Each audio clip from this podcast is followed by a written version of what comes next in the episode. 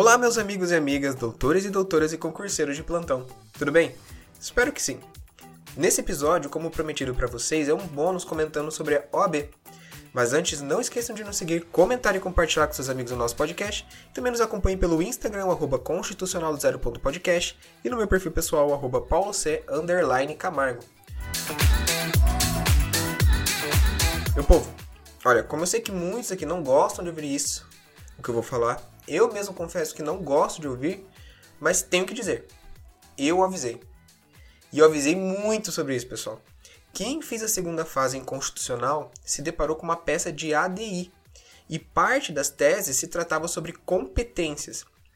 O enunciado traz a situação de um Estado que promulgou uma lei com o objetivo de uniformizar a atividade e zelar pela qualidade do serviço de transporte coletivo municipal, de modo a proteger os interesses do consumidor, e essa lei entraria em vigor dentro do prazo de 30 dias. Consta ainda no enunciado que o artigo 1 dessa lei previa que o serviço de transporte coletivo municipal prestado em cada município situado no território do Estado deveria atender ao extenso rol de especificações previstas nos incisos do artigo 1, que variavam desde o tamanho e o conforto dos veículos até o número mínimo de linhas e de veículos em circulação nos finais de semana. O artigo 2 trazia normas gerais para a licitação do serviço que poderiam ser suplementadas pelos municípios de modo a atender às peculiaridades locais.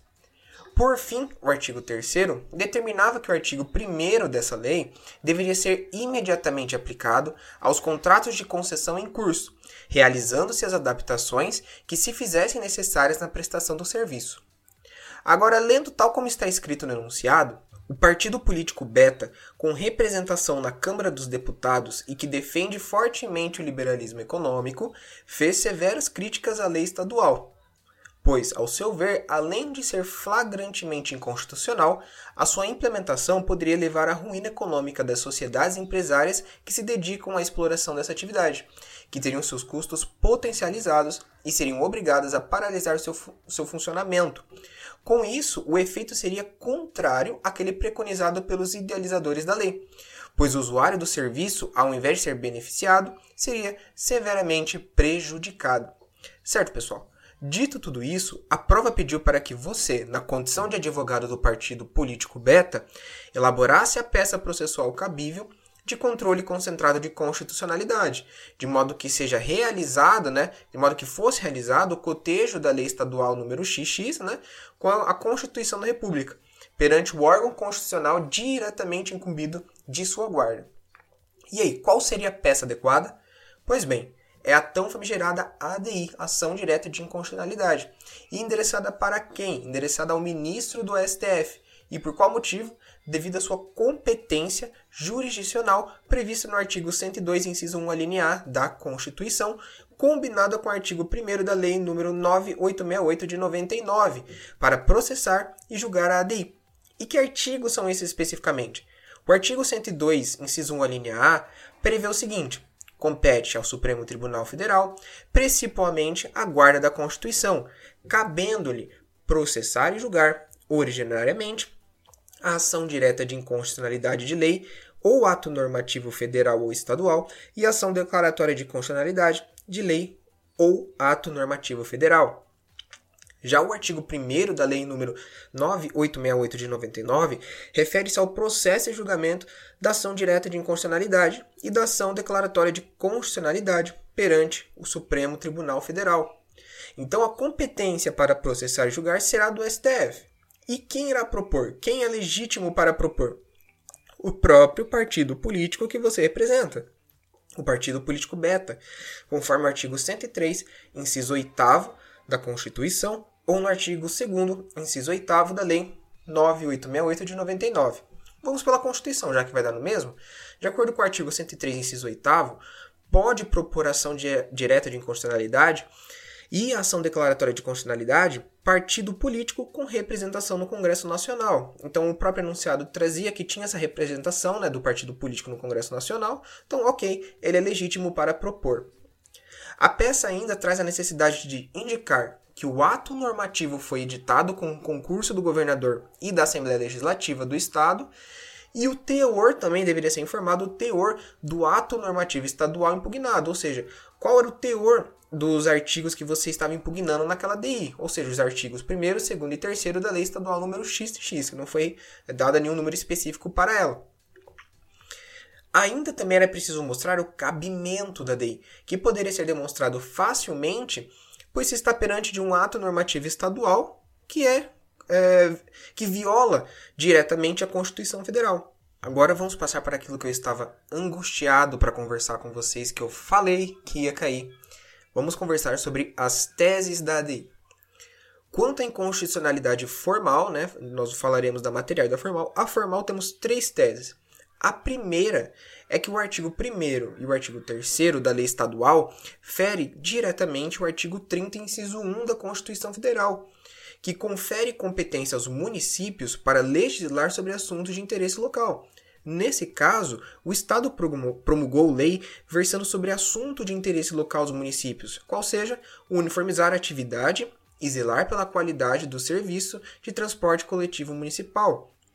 Essa é uma clara violação da Constituição, pois o artigo 30, inciso 1 da Constituição é claro dizer que compete aos municípios legislar sobre assuntos de interesse local.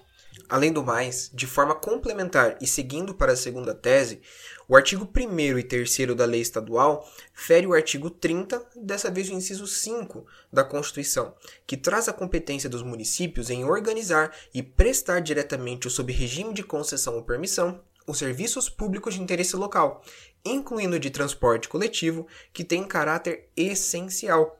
Sendo assim, não cabe ao Estado promulgar lei de matéria cabível aos municípios. Então, a segunda tese é que o artigo 1 e 3 fere o artigo 30 da Constituição, inciso 5, enquanto que a primeira tese é que o artigo 1 e 3 fere o artigo 30, inciso 1, por ser assunto de interesse local.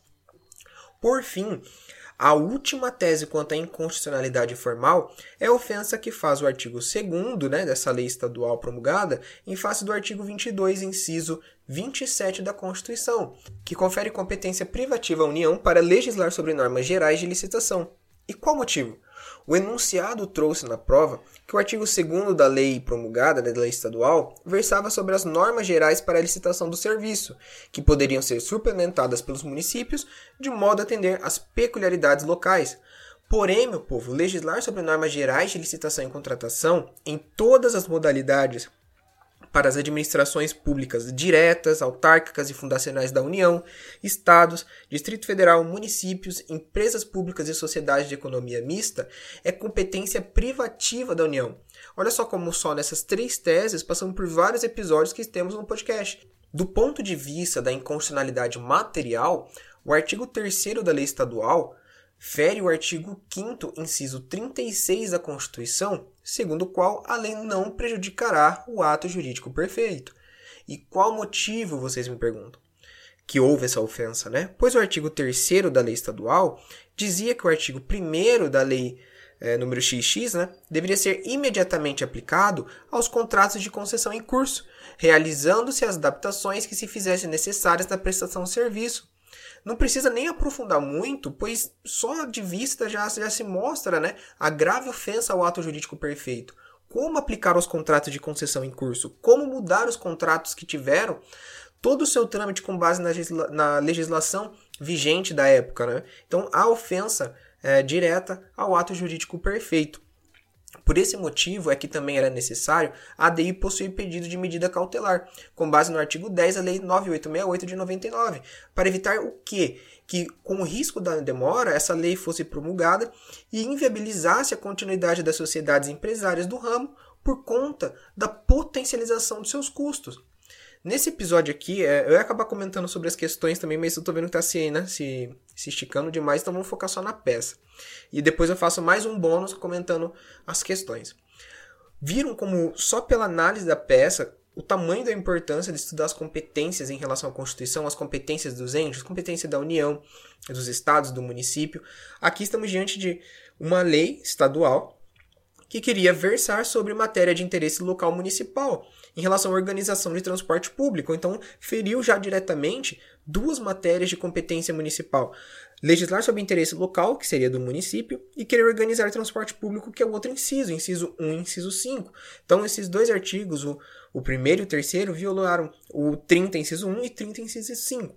E o 22 pelo ato jurídico perfeito, né?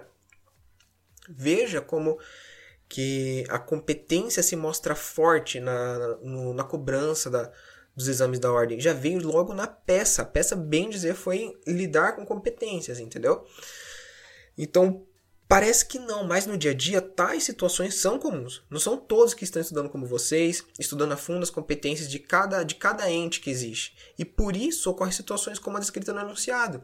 Veja que uma mesma lei conseguir ser inconstitucional de forma material e formal, transgredindo competência municipal e competência da União ao mesmo tempo. Mas muito de vocês, graças a Deus, estavam preparados para isso, porque eu sei que estudaram, eu sei que estavam no carro, na academia, em casa, com o podcast aberto, caderno aberto, Constituição aberta, anotando tudo isso. E galera, aqui temos episódios tanto sobre competência quanto sobre ADI, ADC, ADPF. Devorem esses episódios, pessoal. Façam igual a Netflix, façam maratona deles e de outros que ainda vão vir para vocês, para que vocês consigam estudar, tá bom? Então veja como é que é todo aquele caminho que eu falei, pessoal, eu sei que tá meio massivo, eu sei que está meio, meio, não vamos dizer chato, né, pra gente não ferir a nossa matéria constitucional, mas que estava meio massivo. Veja como é a importância dele. Caiu uma ADI com medida cautelar, buscando é, preservar o ato jurídico perfeito, né, mas também brigando por competências, competência municipal, matéria de interesse local. Viu como é só, como foi de extrema ajuda fazer esse bate é, nos artigos, essa, essa leitura seca dos artigos, ajuda a fazer essa memorização. Prometo para vocês que eu vou fazer mais um bônus, é, trazendo dessa vez só as questões pra gente comentar de uma maneira mais rápida, né? Porque só peça aqui já estamos em 12 minutos de gravação para mim. Mas eu só quis trazer a peça primeiro, dar uma atenção especial para ela, porque foi competências. E eu falei, foi uma das dos últimos, foi, acho que foi um 4 ou 5 episódios voltado para competência. Mas, minha gente, como tudo que é bom dura pouco, por hoje vamos encerrando por aqui também. Mas me diga, gostaram do episódio de hoje? Siga o nosso podcast em todas as plataformas disponíveis e venha nos dar a sua opinião quanto ao tema ou então sugestões para os próximos episódios no Instagram, arroba constitucional0.podcast e no meu perfil pessoal, arroba Camargo. Então é isso, meu povo. Forte abraço e até a próxima.